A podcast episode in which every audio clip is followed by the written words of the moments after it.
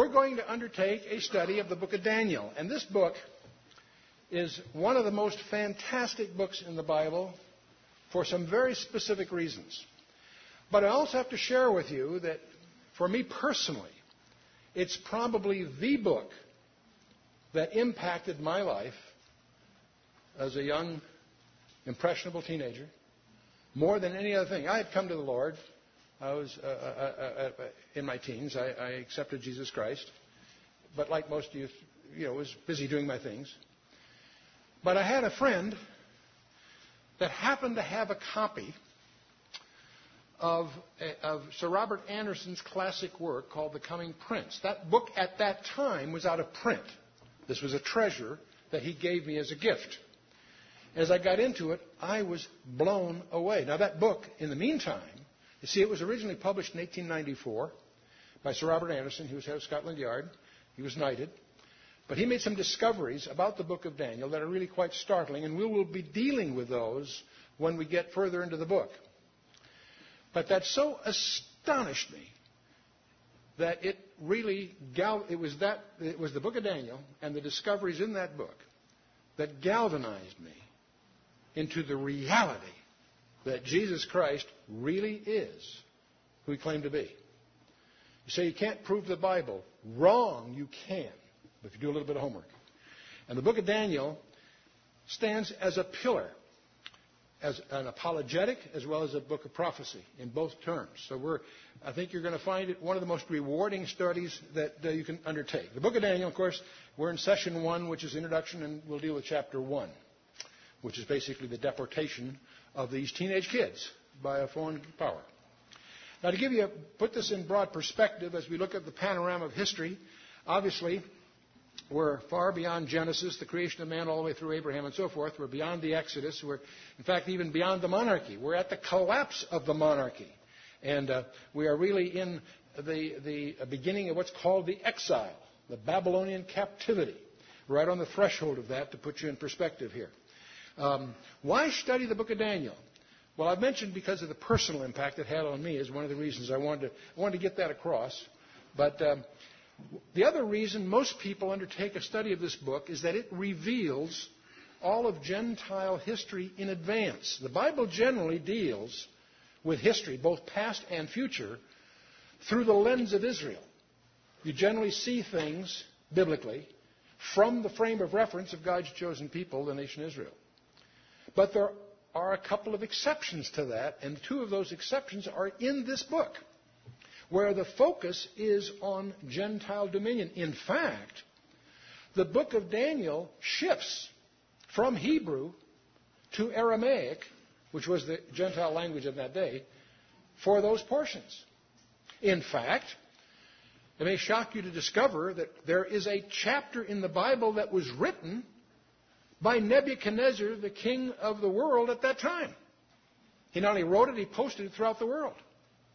And for some reasons that I'll share with you when we get there, I'll share with you a, a suspicion I have. When I get to heaven, I expect to see Nebuchadnezzar there. That will surprise a lot of people, maybe even him.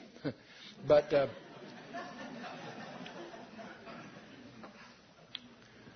but the other thing I want you to do as we go through this book, I want you to have the benefit of the discovery of the validation of this book. And I'm going to spare you hours of boring textual research which supports it, because we're going to, we have an end run on all of that. I'm going to spare you, with a couple of small exceptions, I'm going to spare you the archaeological discoveries. There are many. The book of Daniel is the most authenticated book in the scripture. But it also validates itself in, with the most astonishing passage that you, that's in the entire Bible. There's a passage in this book that, by its very being there, with the precision of it being there, should put any rebuttals to silence. A proof, a bulletproof proof of the deity of Jesus Christ. And we'll deal with that, of course, when we get there. Now, most of you are probably tired of me hammering our, what really is our trademark premise and that is the basic discoveries that underpin our particular ministry. We have in our laps here 66 books that we collectively call the Bible, but there's 66 separate books that were penned by over 40 guys over a period of several thousand years, about 1500 plus. Say Moses wasn't that old? No, but Job was. You see, uh, uh, the book is probably the first of the books. Anyway, the point is 66 books penned by 40 guys over thousands of years that are an integrated message. We have an integrated message here. I don't mean just thematically that there's a theme in the Old Testament fulfilled in the New. No, much more than that. We take the position that every number, every place name, even the, the linguistic structure of the text bears evidence of integrated design, skillful, skillful, anticipatory design. 66 books, 40 authors, over a thousand years. From that discovery, which you can demonstrate by just getting into it, a second discovery emerges, and that is that the, this has to have had its origin from outside the physical universe as we know it, outside the dimension of time itself. And you can prove it. Can't prove the Bible? Yes, you can. If you can establish that it's an integrated message, and you can, you can demonstrate that it had its origin from outside the dimensionality of time, and there's no other religious book on the planet Earth that can make that statement or rely on that for its validation. But I want to talk, uh, we're not going to spend a lot of time on text, but obviously the original Hebrew, you probably, if you read in this area, you'll find it's sometimes called the Vorlage. In the days of Ezra and Nehemiah, the Old Testament as we think of it, is pretty much pulled together. But the main point that's the anchor for your perspective here is that this entire collection that we call the Old Testament, or the, the Jews call the Tanakh, was translated into Greek. It started about 285 BC under uh, Ptolemy Philadelphus. Um, 72 scholars were convened the best they could find in Alexandria, which was the major uh, literary headquarters in the world at that time, with the task of spending 15 years to translate the Old Testament Hebrew into Greek. The reason being that Greek was enforced as the international language in the days of, of uh, Alexander the Great. Most of the world spoke Greek. Even if you were Jewish, you spoke Greek, not Hebrew. You used Hebrew much as a Catholic uses Latin for ceremonial purposes maybe, but not to the extent that you weren't necessarily comfortable with. What the people wanted was the, their Bible, the Old Testament, in their own language, which would, was Greek. Greek is a vastly more precise language. And I won't get into a whole discussion of all of that here, uh, but we have a thing, how we got our Bible. It's also in Learn the Bible 24 Hours. We'll give you some background, the differences between Hebrew and Greek and why God uses both. But in any case, the main point is this, Septuagint, uh, this, uh, this, the product of this translation is called the Septuagint translation. Septuagint being a fancy word for 70. It was that translation that was widely in circulation at the time of the New Testament period. Most of the quotes in the New Testament are not from the Hebrew, not from the Masoretic, that came later. It's from the Septuagint. Interestingly enough, uh, Paul quotes from the Old Testament, he's usually quoting from the Greek version of the Old Testament. The real point I want to make, the thing you can anchor on, is that the Old Testament was in black and white, so to speak, three centuries before the gospel period. You say, well, who wrote Daniel? I can tell you, I know exactly who wrote Daniel, but that doesn't matter. Daniel was in writing, black and white, three centuries before the New Testament period. And uh, it's the one that's most quoted. The Masoretic text, which is our, usually our Hebrew standard, that was derived from works of the Council of Yamnia back in 90 AD and pulled together later. So the, actually, the Septuagint is older than even our Hebrew text of the Old Testament. Are we together so far? You also need to understand that the Jews, at this time, three centuries before, accepted Daniel as canonical. So it's it's fruitless for a critic to argue about the existence of the book of Daniel. He may quibble about who really wrote it when, but he can't place it after the time it was translated into Greek, much as he might try. And they try very hard. You'll run into all kinds of characters that try to say, well, really written later, and they try to, but that's because they're uninformed. So at the top of your notepad, in the upper right-hand corner, put Acts 17:11. That's where Luke tells you, don't believe anything Chuck Missler tells you. Okay? Acts 7.11 says, speaking of the, those that were in Berea, it says, These were more noble than those in Thessalonica in that they received the word with all openness of mind, yet they searched the scriptures daily to prove where those things were so. The Thessalonians were enthusiastic, great, but the ones in Berea were skeptical, checked it out. They, they took it with an open mind, but they checked it out. And, and they're commended for doing so. So this is a basic caveat. Don't believe anything I tell you. Check it out for yourself. Okay? Daniel and the critics' den. You know, it's interesting. No other book has been as validated as the book of Daniel throughout history.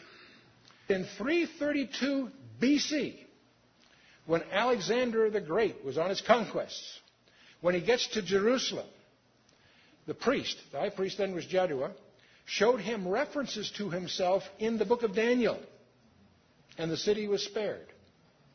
And that's recorded by Josephus. So Daniel was a book venerated, in fact, spared the city three centuries before uh, uh, uh, the, events here. Now, by the way, uh, I won't get into a lot of archaeology. We could spend all time doing that, but I'll just mention one that is very important. Uh, the archaeologist Koldewey, a German archaeologist, back uh, before the First World War, excavated Nebuchadnezzar's palace the banquet hall where we, in, that we see prominent in Daniel chapter 5 with the handwriting on the wall had been identified way back that early. It's since been rebuilt, by the way, by Saddam Hussein. We'll talk about that when we get there. And there are all kinds of details that critics used to point to in the book of Daniel that were wrong. It didn't, it didn't describe history as had been commonly accepted throughout the Western world. But subsequent discoveries not only validated Daniel's rendering of that history, they demonstrated that Daniel had to have been an eyewitness. And we'll cover some of that as we go. But the ultimate identification is Jesus Christ. If you believe in Jesus Christ, you have, you, you, just saved yourself hours of boring library research. Jesus quotes Daniel directly three times. He refers to Daniel the prophet. That's an interesting phrase because Daniel wasn't a prophet in the traditional sense. The book of Daniel is, is, was not collected with the prophetic writings in the Old Hebrew Bible, but in the writings it was, it was treated as history rather than prophecy. Because Daniel was regarded by the, Jew, the rabbis as a governmental figure. He didn't have the office of the prophet in the traditional sense. He was a prophet in the sense that God blessed him with some revelations. He's quoted three times in the book of Ezekiel. In fact, he's classed with Noah, Job, and so forth. Um, it's, uh, in fact, Daniel is set up as a standard against which to measure wisdom by Ezekiel. And they were contemporaries, obviously. Daniel has uh, another interesting uh, characteristic. This one fascinates me. There are only two people in the Bible, other than Jesus Christ, of course, of which there's no evil spoken of. Who's the other guy beside Daniel? Anyone? Joseph. Good for you. What's interesting is Daniel and Joseph have nothing negative said about them. Don't misunderstand, they weren't sinless. That's not the point. We're all sinners. But they were exemplary and uh, faithful and had nothing evil to say. And what fascinates me, they both were professional executives. So that's a, that's a high calling. That's interesting, I think. There are a number of foreign words. Some of the critics quibble that, well, there's much, there's 15 Persian words and three Greek. No kidding. Here's a guy that rose to be prime minister of Babylon during those empires, and not only survives that, rises to power in the succeeding empire in Persia. It wouldn't surprise me that he had skill in multiple languages. He was prime minister of two empires. So, in effect. So, now the organization of the book is in two halves. The first six chapters out of 12 are historical, narrative. And uh, uh, the first chapter we'll take tonight, he's deported as a teenager. We'll talk about that. The next chapter is where Nebuchadnezzar, this new king, has this bizarre dream and uh, challenges his, his advisors to explain what it means. And that's a, one of the most colorful scenes in the Bible. We'll take that, take that next time. We have the famous fiery furnace scene following we have a very interesting chapter 4 that Nebuchadnezzar himself writes before it's over. And chapter 5 is the famous fall of Babylon, much misunderstood by many Bible teachers. We'll talk about that when we get there. And then we have the revolt of the Magi. Everybody wondered, we always talk about Magi at Christmas, and I don't think one person in 100 knows what they were. The Magi were Persians. They were, that's where we get the word magistrate. But the point is, the Magi were a hereditary priesthood that Daniel is put in charge of. And that frosted them, so they contrived to get Daniel in the lion's den, strangely enough. Now, it turns out, from chapter 2 through chapter 7, the focus is on the Gentile world, and it happens to be in Aramaic, not Hebrew.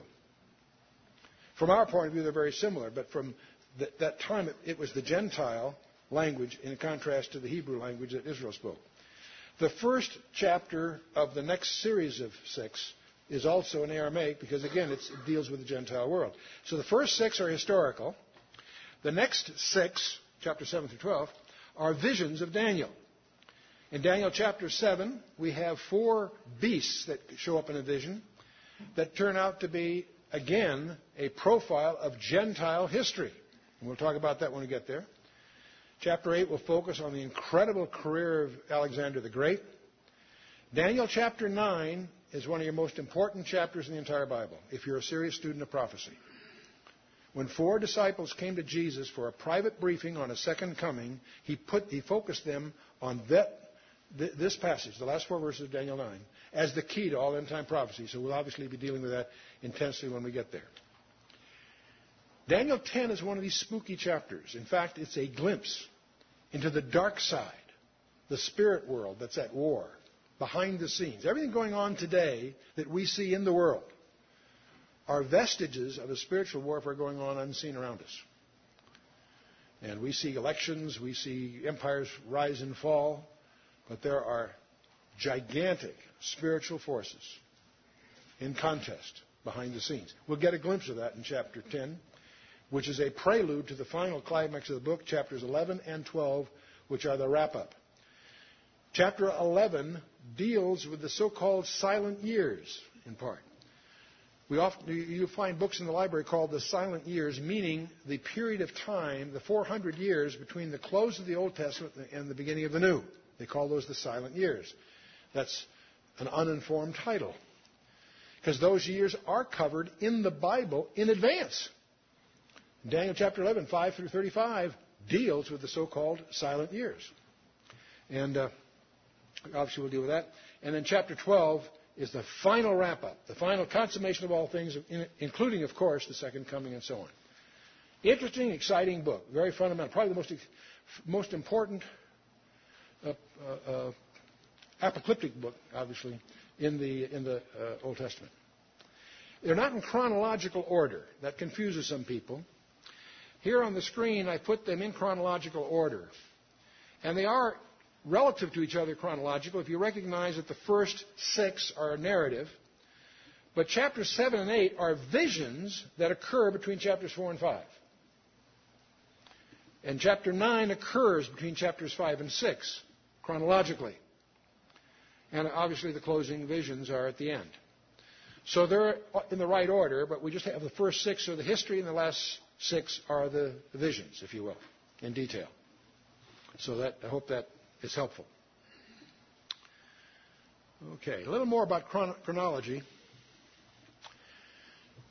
We've just finished studies of Jonah and Nahum, so you're familiar with the fact that after the civil war, when, when Solomon died and Rehoboam and Jeroboam divided up the nation in two, we had the northern kingdom under Jeroboam and the southern kingdom under Rehoboam.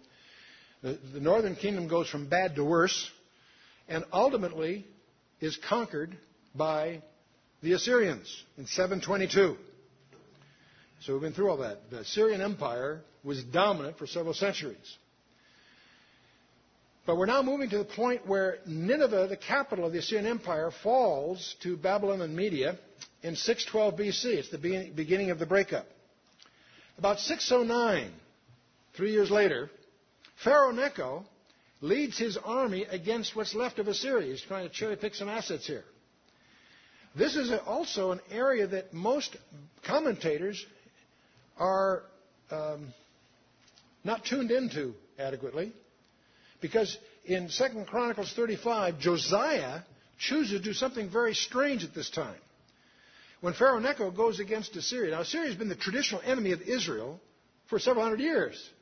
It started to fall apart. Pharaoh Necho is going against Assyria, and Josiah takes up arms against Pharaoh Necho. See, what on earth is going on? Most commentators have not figured it out. I actually, actually one says that he th- thinks he was trying to align with him. No, he gets killed in the, in the trial. Pharaoh Necho himself is bewildered. He says, What are you doing? I'm doing what God told me to do, which raises some other interesting questions. And I won't spend the time here to give you the whole story, it'll be a distraction. But there's a very good possibility that the Levites had taken the Ark of the Covenant out of the country to protect it from Manasseh's ravaging.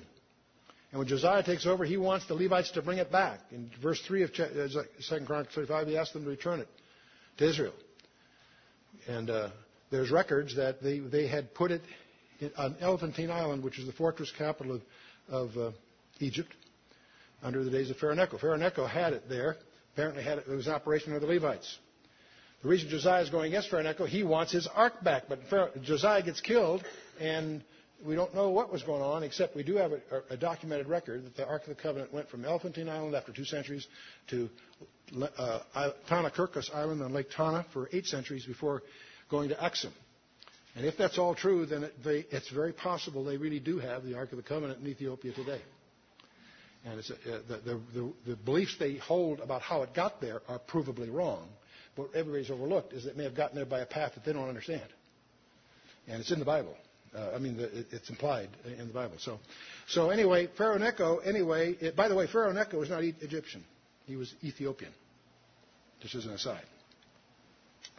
But within three years, we have the famous Battle of Carchemish, and that's where Pharaoh Necho meets Nebuchadnezzar, and Nebuchadnezzar wins, which makes the, the, the Battle of Carchemish in 606 BC is the milestone that generally is marked the beginning of what's called the Babylonian Empire. Babylon had been a city state of the Assyrian Empire, a pawn of Assyrian politics for centuries.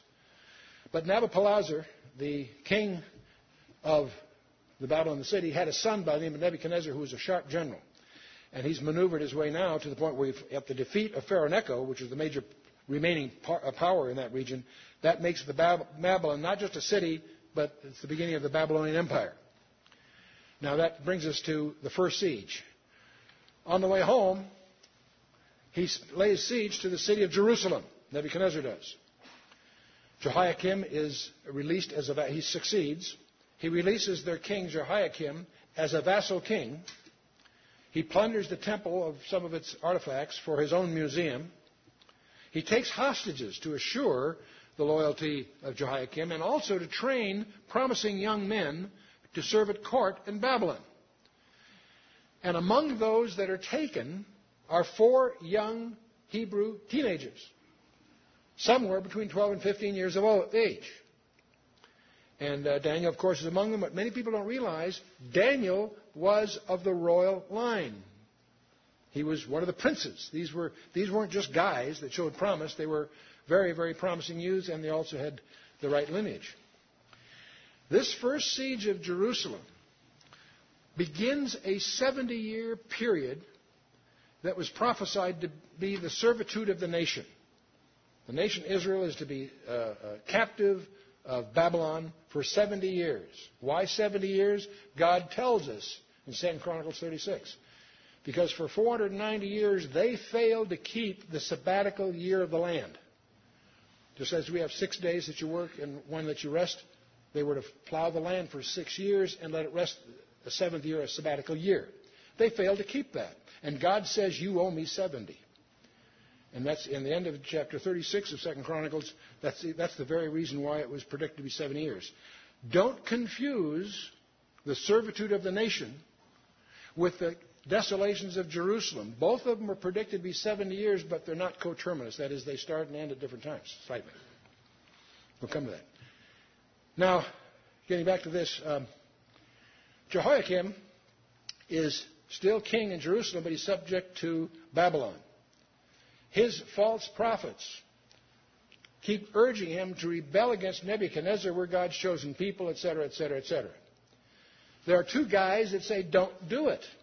A guy by the name of Jeremiah and a guy by the name of Ezekiel. They're saying, don't do it. This is God's will. God is using Nebuchadnezzar as his arm of judgment. yield to the will of God. They're treated as traitors. Jeremiah gets thrown in prison because he's preaching an unpopular message. So Jehoiakim finally does rebel. Nebuchadnezzar again lays another siege. And since he ignored Jeremiah's counsel, he rebels. There's a five year battle. Jehoiakim dies ultimately.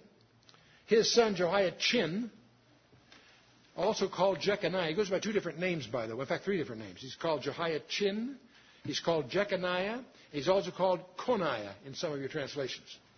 Anyway, he reigns until the siege is finally over. And uh, you want to do some homework on Jehoiachin. There's a very interesting passage in Jeremiah 22, first, the last verse in that chapter, where God says, see, Jehoiachin comes at a long list of bad news. And by the time you get to, to Jehoiachin, God says, no man of his seed shall prosper anymore in Judah. And they say, okay, so God's upset. He, he pronounced the blood curse on, that, on the royal line. Well, that creates a very fascinating theological problem. In fact, whenever I encounter this, I always visualize parties being thrown in Satan's council. Because Satan must have figured, boy, God has really done it to himself because he's committed himself that the Messiah will come from the royal line, and now he's pronounced a blood curse on the only remaining thread of that royal line. And I always visualize, when I have those fantasies in my mind, I always visualize God turning to the angels saying, Watch this one. And to solve that, you've got to look at the genealogies in Matthew and Luke. Matthew's Jewish, presents Jesus Christ as the, the, the, the Mashiach Nagid, the Messiah, the King, and he starts, goes for the first Jew, Abraham, goes through Abram, through David, down through David through Solomon, the first surviving son of Bathsheba, down through Joseph, the legal father of Jesus Christ. Terrific. Luke is a Gentile. He is not oriented to that. He's oriented to Christ's humanity. He starts his genealogy, in effect, with Adam. Adam takes him down to Abraham. From Abraham to David, they're obviously both identical. But when you get to David, Luke does a very strange thing. He takes a left turn. He doesn't go through the first surviving son of Bathsheba, Solomon. He goes through the second surviving son of Bathsheba, a guy by the name of Nathan. Not Nathan the prophet, another guy. And takes it down through Heli, who is the father of Mary. But you need to understand the daughter of Zelophehad. If, a, if a, a father had only daughters and she married in the tribe, he would adopt her husband as his son, and thus he would inherit. That's called the daughters of Zelophehad in the Torah. And it's astonishing to see how many commentaries miss the whole point of the daughters of Zelophehad because that, on that peculiar exception in the Torah that God instructs Moses to put in the Torah, hangs the claims of Jesus Christ because Jesus Christ is of the house and lineage of David, but it's by a virgin birth, therefore it's not carrying the blood curse of Jeconiah. So I challenge you to get into that because it, it, it, nothing else, it'll give you a profound respect for the precision of the Scripture and the elegance of God's designs. And uh, it also is a terrific piece of background to be able to talk about at Christmas. Why a virgin birth? There's an aspect of that most people haven't had a chance to get into. But anyway, Jeconiah is captured, along with 10,000 captives, in fact, 1,000 artisans also. Uh, this includes Ezekiel. So this is where Ezekiel also gets taken to Babylon. So from now on, Ezekiel's in Babylon, Jeremiah's in Jerusalem, both preaching, but uh, one by remote control. No internet in those days. Jeconiah is captured. Zedekiah, his uncle, is installed as the vassal king. And so that's uh, the second siege. Now, Jeremiah from Jerusalem and Ezekiel from Babylon warn Zedekiah, don't make the mistake of your, for, your previous guy. Don't rebel. Nebuchadnezzar is God's instrument of judgment. But obviously, the king is surrounded by false prophets. Hey, gets him on an ego trip. We're God's people. Let's rebel. So that he does, and that leads to siege number three. Because Zedekiah ignores Jeremiah's and Ezekiel's warnings, and he yields to the false prophet and he rebels. Now, by this time, Nebuchadnezzar had a bellyful of the whole operation. So this time when he lays siege, he wipes out the city. Understand that up till now, Jeremiah and Ezekiel have been telling him, look, don't rebel or you'll destroy the city. The city has been besieged twice, but it was left, he just took control. He didn't destroy the city. If you rebel, he's going to destroy the city. They do rebel, and that's exactly what Nebuchadnezzar did. He destroys the temple, he plunders the place, and that's uh, the end of it. That starts a period of time called the desolations of Jerusalem. Many scholars confuse those two as being the same. Servitude of the nation, this be the Babylon captivity, 70 years. Yes, it was. The desolations of the city of Jerusalem are 70 years, but it's a different 70 years. And uh, I'll show you that. So we, this begins that 70 year desolations of Jerusalem from the third siege. It's interesting to read some of the prophecies. Ezekiel said, uh, God said through Ezekiel, My net also will I spread upon him, and he shall be taken in my snare, and I will bring him to Babylon, to the land of the Chaldeans. Yet he shall, shall he not see it, though he shall die there. And Jeremiah also said, Then the king of Babylon slew, the, it records, because he was there. Then the king of Babylon slew the sons of Zedekiah in Riblah before his eyes. Also the king of Babylon slew all the nobles of Judah. Moreover, he put out Zedekiah's eyes and bound him with chains to carry him to Babylon. You understand what Ezekiel said? He says, You're not going to see Babylon, though you'll die there. He didn't see Babylon. He was blinded first. But he was taken to Babylon captive and ultimately does die there. I mentioned that as you encounter these things, pay attention to the precision. God means what he says and says what he means. Now, the Babylonian period, we talked about the first siege of Nebuchadnezzar. That starts the servitude of the nation, 70 years. The second siege, they rebel the second siege. He installs Zedekiah.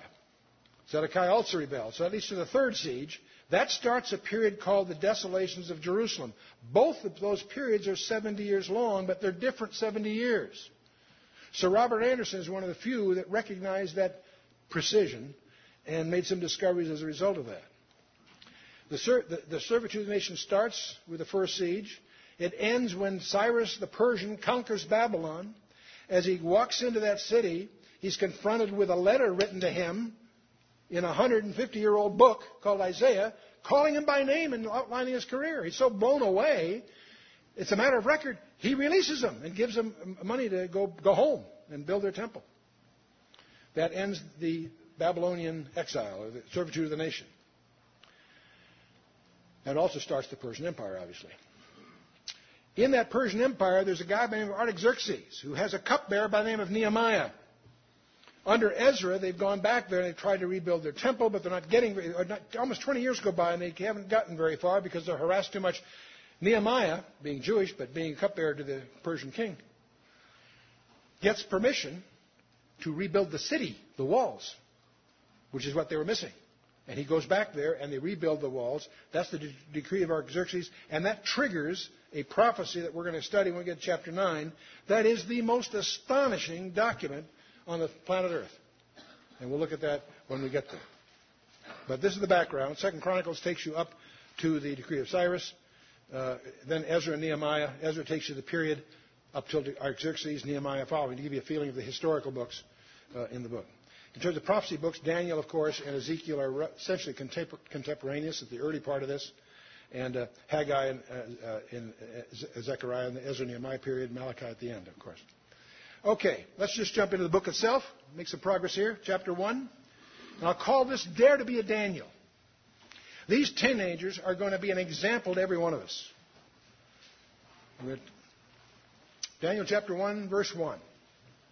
In the third year of the reign of Jehoiakim uh, of Judah came Nebuchadnezzar, king of Babylon, unto Jerusalem and besieged it. And let me just dismiss. There's a lot of confusion about exactly third year, that when you try to compare this with some other passages, they don't seem to quite agree. Let me just cut through it. Some of them are reckoning at time as the Babylonians recorded, and some as the Jews recorded. They use slightly different conventions as when did a reign begin. And if you get through that, there's no disagreement. So we won't waste a lot of time with that. And the Lord gave Jehoiakim, king of Judah, into his hand. How did Nebuchadnezzar win? God ordained it, whether he knew it or not. The Lord gave Jehoiakim, king of Judah, into his hand. with part of the vessels of the house of God. Not all of them, but part of them. He's going to get the rest later. Um, which he carried into the land of Shinar to the house of his God, and he brought the vessels into the treasure house of his God. The word Shinar, it, occur, it occurs seven times in the Old Testament. It always refers to the region of Babylon. If Babylon is a city, Shinar is the county. The plain of Shinar is where Babylon uh, sits. So it's, a, it's, for our purposes, like it's the land of Shinar is a synonym for Babylon. And uh, okay, and now Jeho- we talk more about Jehoiakim. His name was really Eliakim. You may some of those names will throw you if you, but I'll let that go. The kings of the Babylon. Nabopolassar was the king of, the, of Babylon. He had a son that was a great general by the name of Nebuchadnezzar. And it's during that siege, that first siege or thereabouts, that Nabopolassar finds out his dad has died. And so he rushes home to take over the throne. He inherits a bunch of advisors from old cronies from his father's reign. He doesn't know whether they can cut the mustard or not. So he gives them a test in chapter 2 that's got to be one of the most dramatic uh, things in the scripture. We'll, get, we'll take that when we get there. Nebuchadnezzar has four children, two, two sons and two daughters. Evil Merodach is his son. When he later, uh, when, uh, when Nebuchadnezzar finally does die in, 19, in, in, in 562, after you know, after reigning some 40 some odd years, uh, Evil Merodach reigns for a while, two years. Um, another of his daughters married. We've lost track of her, but uh, after Evil Merodach, uh, Neriglissar uh, reigns for about four years. But finally, Nebuchadnezzar's other daughter marries a guy by Nabonidus, and Nabonidus is not a winner. In fact, he's not even interested in being king. So he has his son, well, by the way, Labashi Marduk, the son of Neriglissar, reigned for two months too. It was a rough palace time. um, so Nabonidus has a son by the name of Belshazzar, and he is reigning when Babylon falls to the Persians. And it's very interesting because for many, many years, Scholars said this whole thing in Daniel about Belshazzar is nonsense because Nabonidus was the king when the Persians took over. But we've made discoveries that point out that Nabonidus was away most of the time. He wasn't interested in being king. He had some other intrigues down in Arabia. He wasn't even around most of the time. He let his son really run the place. And Belshazzar was in charge when the Persians did take it over. And that, had, that record we have in Daniel had to be by an eyewitness. And we'll get into that in chapter 5. Let's move on with verse 4, third and 4, 3 and 4. Now the king spake to Ashpenaz, the master of his eunuchs, that he should bring certain of the children of Israel, and of the king's seed, and of the princes, children whom was no blemish, but well favored, skillful in all wisdom, and cunning in knowledge, understanding science, and such as had ability in them to stand in the king's palace, and whom they might teach the learning and the tongue of the Chaldeans. Now, I think you get the general picture here. They're, the, very enlightened technique. Nebuchadnezzar would take the best of his captives and try to train them in postgraduate school for service. They're going to be in three years of special training in the hopes that they would be, first of all, well chosen and well taught, so they're qualified to stand before the king and, and be useful. Uh, and if they're skilled in multiple languages and the, and the, cultural background from which they came, that's useful, but they've got to be converted, they've got to be imbued, got, he's got to turn them into Babylonians. But I want to catch a couple of things as you go here. This is the book of Daniel, right? This is the fall of the house of Judah, the southern kingdom, right? Two centuries ago, the northern kingdom fell to Assyria, right? We have the ten lost tribes, right, called the house of Israel. You have heard those stories? There weren't ten lost tribes, by the way, but that's, that's neither here nor there. I want you to notice something in verse 3 that everybody misses. King spake to Ashpenaz, the master of eunuchs, that he should bring certain of the children of whom? Israel. I want you to notice that that term is used of these people that are of the house of Judah. That term is used connotatively for the nation. We're not, there are people that try to make a case that when it says Israel, it means the northern kingdom and Judah south. When they're both around, the northern kingdom called itself the house of Israel, and the southern kingdom called itself the house of Judah. Don't presume for a moment that either one is restricted to any particular tribes. The faithful in the northern kingdom went south to stay faithful to the temple. The idolaters in the south went north to be where idolatry was the politically correct thing to do. The Levites went south. By the way, if you take Simeon and Judah and Benjamin, who were in the south already, and the Levites who joined them, you've got four out of twelve. If there's lost tribes, there's only eight, not ten. But don't confuse the geography with the tribal lineage. That's where everybody goes down these paths and get all these fables having to do with the so-called ten lost tribes. Tribe of Dan is a special case. We'll deal with that on another evening. Okay, uh, but I want you to notice all through the scripture, you'll find Israel and Judah used connotatively. Jews are Judah and not Israel. No, they're not. There's, you know, they're, anyway. Sons of, okay. Sons of Abram, Isaac, and Yaakov. You can you're call them Jews. You're not talking about the tribe of Judah. That's linguistically linked, but not otherwise. Anyway. Now these, these young guys had no blemish. They're favored, skillful in wisdom, and so forth. These were top grade guys, teenagers, probably 12 to 14 years old. Can you imagine them now? They're snatched from lovely homes. They were royal. These were pampered guys, well taught. Snatched from that and sent to a foreign country, and uh, handsome, socially uh, experienced, well liked by everybody. We'll see that continue in, the, in their new life. And they're perfect examples. And uh, don't knock. Now, the Babylonians, of course, full of all kinds of strange ideas theologically, but don't knock them scientifically. The reason we have 360 degrees in a circle, the reason we have 60 minutes to an hour and 60 seconds to a minute, comes from a hexadecimal system which comes from the Babylonians. The Babylonians' astronomy, while clearly imperfect in many ways, was profound for its day. And out of that came all kinds of religious things from which certain astrological traditions have, have continued. Not the foolishness of astrology today, all astrology is foolish, but the ones today is, even if you really get into the history, is bizarre. The idea that somehow things are determined by the moment you're born is, is, a, is a relatively modern twist. Anyway, moving on. And the king appointed them a daily provision of the king's meat. Now, this isn't barracks rations here. This is the king's cuisine. These guys are being well treated for captives. The king appointed them a daily provision of king's meat and of the wine which he drank, so nourishing them three years that at the end thereof they might stand before the king. He didn't want them waste away in a, in a barracks. He wanted presentable princes here. Now, among these were the children of Judah Daniel, Hananiah, Mishael, and Azariah. Those are their Hebrew names. Unto whom the prince of the eunuchs gave names. For he gave unto Daniel the name of Belteshazzar, of Hananiah, of Shadrach, of Mishael, Meshach, and of Azariah, Abednego. Now, I won't ask you to repeat the Hebrew names, but I know you can repeat the Babylonian names, thanks to the song. You know, Shadrach, Meshach, and Abednego. You know, we all know the names from the song. We got the wrong names, by the way. Typical, anyway. Um, Daniel was called Belteshazzar, Hananiah, Shadrach, Mishael, Meshach, Azariah, Abednego. Scholars uh, are not uh, exactly precisely in agreement to what these names mean. But typically, Daniel means God is my judge. Hananiah means beloved of the Lord, or something like that. Mishael, who is as God. And Azariah, the Lord is my help, or close to that.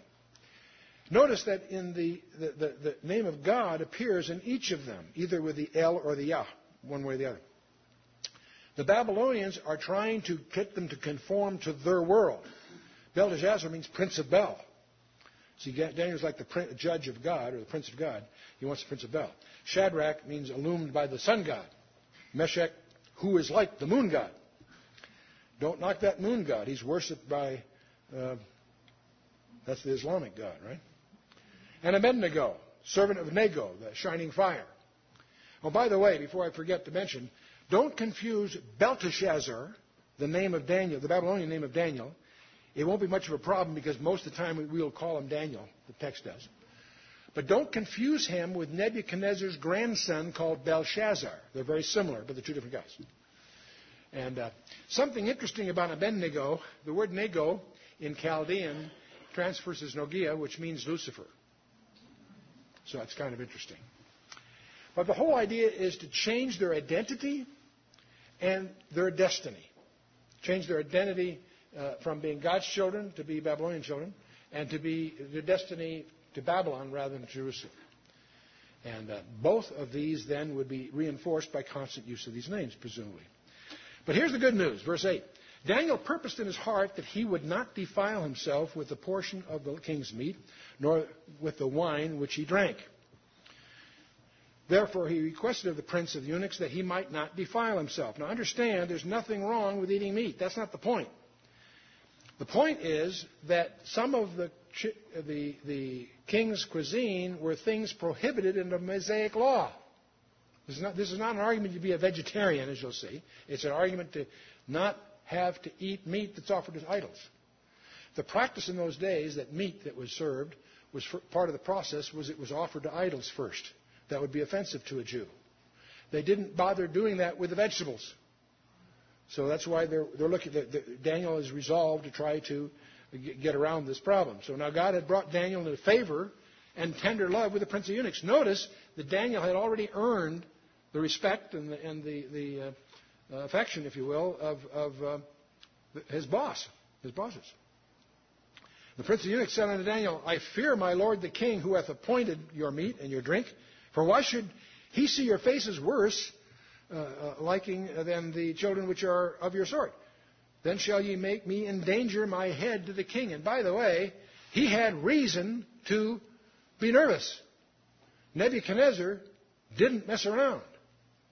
And uh, so his, the officer's fears are very justified. See, Nebuchadnezzar, we'll find out, was known to put out the eyes of people after killing the children in front of them. He was known for making their houses into dunghills. He's going to threaten that in the next chapter.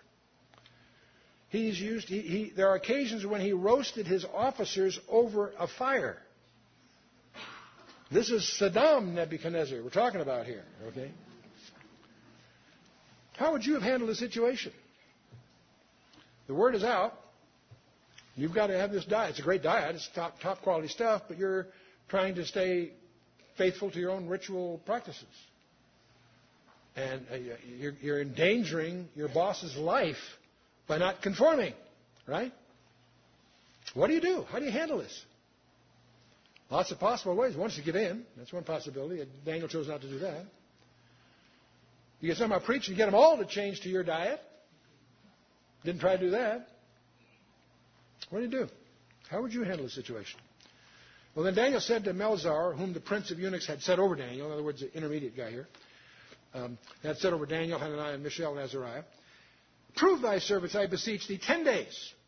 Let them give us pulse to eat and water to drink. Now, by the way, pulse is a word that's generally presumed to be vegetables, but it actually is a word that comes from seeds. So it may have been planted vegetables, or it could be some kind of grain meal, of some oatmeal or something, something of that nature. That's the idea. But the main point is, see, it's not offered to idols. They didn't bother doing it with that. And yet it's wholesome. Give us pulse to eat and water to drink. And let our countenance be looked upon before thee, and the countenance of the children that eat of the portion of the king's meat. And as thou seest, deal with thy servants. So Daniel proposes a test. Ten days, that's nothing, that, that's no time at all. Give us a try. And see if we embarrass you by looking peaked or whatever. See? Pretty cool. And 10 days is, uh, uh, uh, 10 is always a measurement of test or, or, or uh, testimony. And, uh, but I notice the whole thing, this isn't prisoner's ration we're trying to duck here. This is the king's meat. This is top stuff. And we go through all the other things. But So he consented them in this manner and proved them 10 days. At the end of 10 days, their countenances appeared fairer and fatter in flesh than all the children which did eat the portion of the king's meat. Thus Melzar took away the portion of their meat and wine that they should drink and gave them pulse. So they made the test, so their boss was not in jeopardy, and yet they were able to maintain their ritual uh, uh, position. And as for these four children, God gave them knowledge and skill and learning and wisdom, and Daniel had understanding of all visions and dreams. The way it's actually translated uh, better is the lads, the four of them. So all four of them prospered here. All four of them got learning. The word learning here is actually taking root meaning book. Uh, it's designating the world of letters, interestingly enough, and literature. The word wisdom really designates the proverbial lore of, of the, the, ancient uh, culture and uh, the uh, intelligent, intelligently arranged body of principles is one way it's, it's rendered, if you will. It's what we would call science. And some of their folklore is no worse than the folklore that masquerades as science today. You know, it's astonishing to me that our culture, that regards itself as being technologically so sophisticated, insists upon embracing a fundamental presumption that's disprovable that everything happened by in the absence of design. You look through a microscope and a telescope and insist upon saying, I don't see design there, that's all randomness. That all happened by random chance. I won't, we, we, we'll leave that one on. Um, but the term says all learning, not just the Babylon God gave them, knowledge and skill, and all learning. And that was far more than just the superstitious slower of the pagan priests. Although knowing that was probably important in order to interpret what was going on. And uh, researchers have uh, uh, indicated that uh, in addition to astronomy, an adjunct of pagan worship, of course, is architecture, linguistics, agriculture, meteorology, agronomy, and uh, many of the other sciences were well developed in the land between the two rivers. That's what Mesopotamia means. There's a very, very high skill level in this region in, that, in those days. Okay, now at the end of the days that the king said he should bring them in, then the prince of the eunuchs brought them in before Nebuchadnezzar. Big test coming up here. The king communed with them, and among them all was found none like Daniel, Hananiah, Mishael, and Azariah. Therefore stood they before the king. In other words, they got, they got their merit badges. They, they won.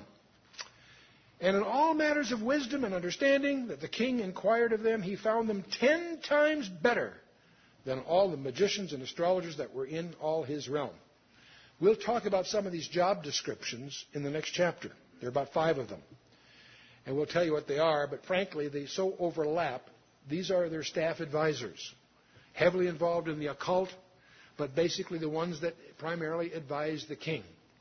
And uh, sacred scribes, astrologers, you name it.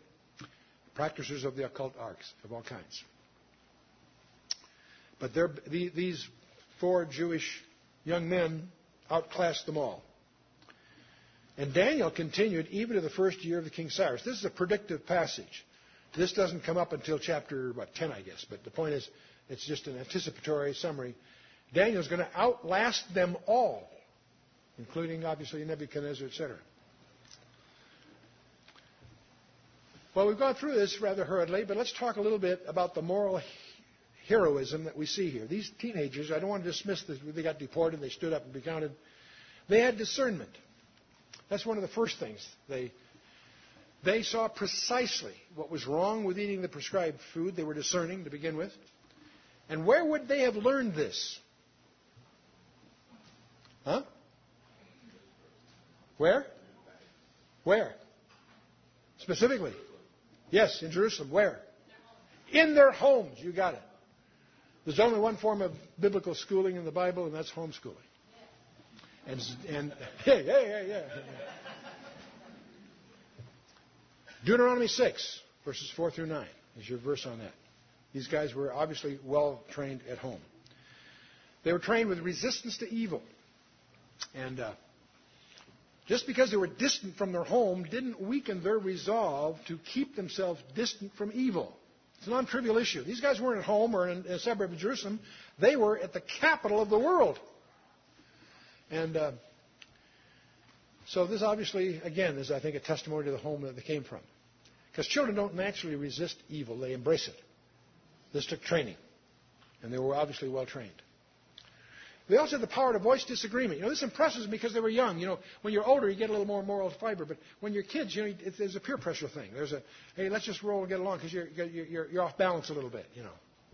That's, by the way, where the homeschoolers do better because the homeschoolers have more social communion with adults than their contemporaries that are not homeschooled because they have lots of peer pressure with their own age. But the only adults they run into are their teachers. It, it, the studies are very interesting that are coming up that the, that the homeschoolers are better socially adjusted than the public school kids. It's amazing. Um, but anyway, these obviously were, uh, had fiber. Um, physical courage. We're going to discover they have a lot of physical courage. um, but uh, they, they um, you know, the, the, the, the prince of the eunuchs was right. You know, his head was uh, in danger. Nebuchadnezzar knew how to reduce head count. And the most important head count is your own, you know. So, uh, but in in uh, in uh, the lion's den and other places, we find they had perseverance. They stuck with it, and so when he didn't get help from the big boss, he went to this the boss's steward, and uh, and was able to get it. And of course, they were determined. He purposed in his heart, the Scripture says. That's where it all starts. That's your most important stewardship. Take a piece of paper sometime and list the things that you have to be, that you're stewards of. You know, your business, your bank account, your family, your properties, whatever. What's your most important stewardship? Your heart. Your heart. And that's where Daniel started. He didn't have a shallow purpose, he was serious. Yet he did it meekly. No mock heroics here. He respectfully requested. He sought out what he was after. He was, he was effective in that regard. And he obviously had good sense. The trial, he suggested, was discerning, perceptive, effective, creative. Good answer. Creativity. Good, good response. So Daniel's career, he's destined to rise to prime, uh, like prime minister of Babylon. We'll see how that starts to happen next chapter. When they get conquered by their enemies, he rises to power in the Persian Empire. And uh, he's also going to personally receive the most astonishing passages in the Bible. The angel Gabriel is going to interrupt his prayer in chapter 9 and just blow you away with what he lays out specifically in front of him. And Daniel's career is authenticated. How do I know this is all true? Because Jesus said so. Jesus Christ himself said so. And as I say, he was classed with Noah and Job in terms of his stature in the holy of all books. Now, who's in charge all through here? One of the things, lessons we get here is, you see, God gave them to the hand of Nebuchadnezzar, the scripture says. God caused the official to show favor. God gave them skill. See, behind this, if you look, if, you, if we went through the chapter a second time, you notice at every critical juncture, the guy pulling the strings is the ruler of the universe himself. That's exciting. That's exciting to realize God has his hand on you if you give him a chance. Now, God, if, if God can do that to individuals, he can also do that to nations. God works behind nations, and that's what we're going to see next time. The times of the Gentiles revealed is what we're going. There's a period of time called the times of the Gentiles. The Ark of the Covenant is no longer in Israel's hands. It's put away until the Messiah comes. From Nebuchadnezzar until the Antichrist is a period of time that the New Testament in chapter Luke, in, in the book of Luke, calls the times of the Gentiles. That's what we're going to deal with in chapter 2. It's going to all lay out for you there. A timeline of all subsequent history is the subject next time, including what's just ahead for you and I. What's going to happen in Iraq and Iran and the rest of it. We'll deal with that next time. I have to share with you something. We touched something a little earlier. This is not going to be for your homework because this is we're going to move out the fringe a little bit here. But we talked about the first siege, servitude of the nation, second siege, third siege being the desolation of Jerusalem, and uh, how the degree of Cyrus, fall of Babylon ends the servitude of the nation, and starts the Persian Empire. How the decree of Artaxerxes triggers a prophecy we're going to deal with in chapter 9. There is an interesting, and we talked about this is a slide from before. There is an interesting prophecy in the book of Ezekiel that causes a lot of people trouble. Because God predicts, prophesies 430 years of judgment on the nation. 430 years of judgment. Ezekiel chapter 4. 70 of those years, we know, are here in Babylon that serve to the nation. 300, that leaves 360 that don't fit anything. You try to fit that 360, it, it, it's a problem.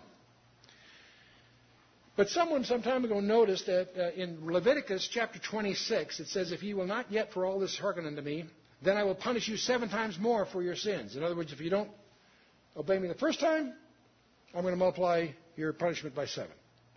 And I said, Well, gee, that's interesting. If we multiply the 360 by seven, it comes out to 2,520, and that's roughly the time from then throughout the end of the diaspora.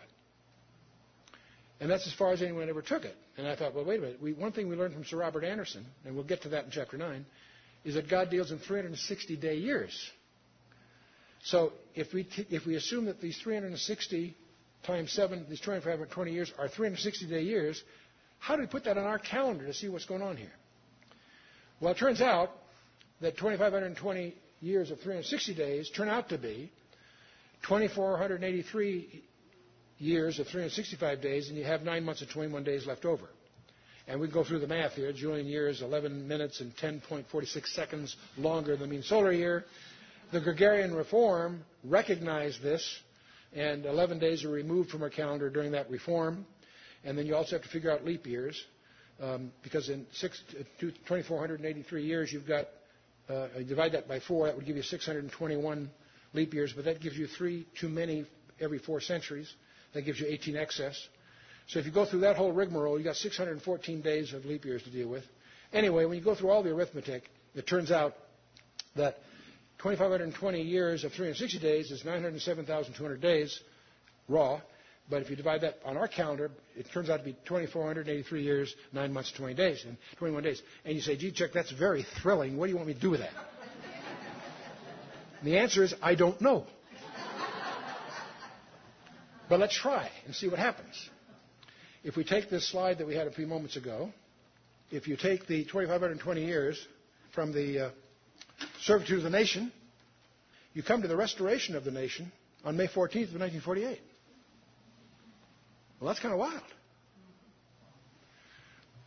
But what happens if you take the 2,520 years from the decree of Artaxerxes, the, the end of the desolations of Jerusalem? You come to June 7th of 1967, when as a result of the Six Day War, Jerusalem was returned to the nation Israel. What a coincidence. Now, I'm cheating here a little bit because it's not precise to the day, but it's close because we don't know the exact days that some of these events occurred. But if you go through Servitude Nation, the 70 years, by the way, are 69 years less two days because they're, again, we're dealing with 360 day years, and that works out. And if you go through all this arithmetic, you come, if, July 23rd, 537 BC was the release, uh, then uh, May 14th of 48 is the, would be the anniversary of that. That's kind of interesting. That's the day, of course, that the nation of Israel was restored in statehood. In fact, where David Ben Gurion on international radio, using Ezekiel as his authority, names the new Jewish homeland Israel. That's kind of fun. What a coincidence. See, the rabbis will tell you coincidence is not a kosher word. Desolations of Jerusalem. Again, we take the 69 years, the last two days that are the 70 years equivalent, and we go through that whole rigmarole. You come to June 7th of uh, 1967, which of course is the, when the biblical city of Jerusalem was restored to the nation. Kind of fun stuff. So I thought I would share that with you.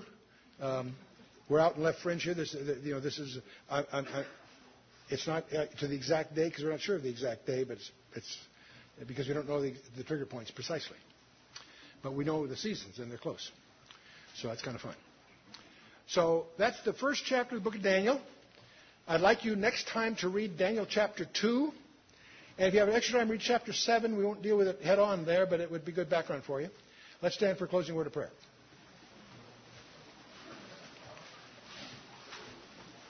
And let's bow our hearts.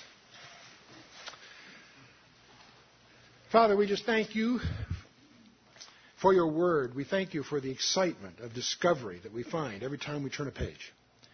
We thank you, Father, for loving us so much as to give us not only your word, but your word incarnate, the person of Jesus Christ. We thank you, Father, for the Holy Spirit. We do ask, Father, that He would attend each of us individually and guide us as we search for more discoveries in this precious, precious book, collection of books that you've given us. We thank you, Father. And Father, we would pray that through that Holy Spirit and through that Word, you would illuminate the path before us as we too have opportunities for moral heroism day to day. Help us, Father, too, to have the discernment and the resolve and the perseverance and the creativity to resolve these issues in a way that will please you. We thank you, Father, for your word. We also pray, Father, that you would illuminate precisely what it is you'd have of us in the days ahead.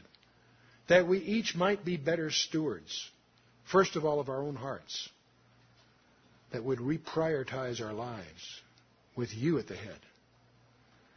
Help us, Father, to overcome the tendency of the urgent preempting that which is important. We do pray, Father, that you would help us be better stewards, more fruitful stewards, and more pleasing in your sight as we commit ourselves into your hands without any reservations.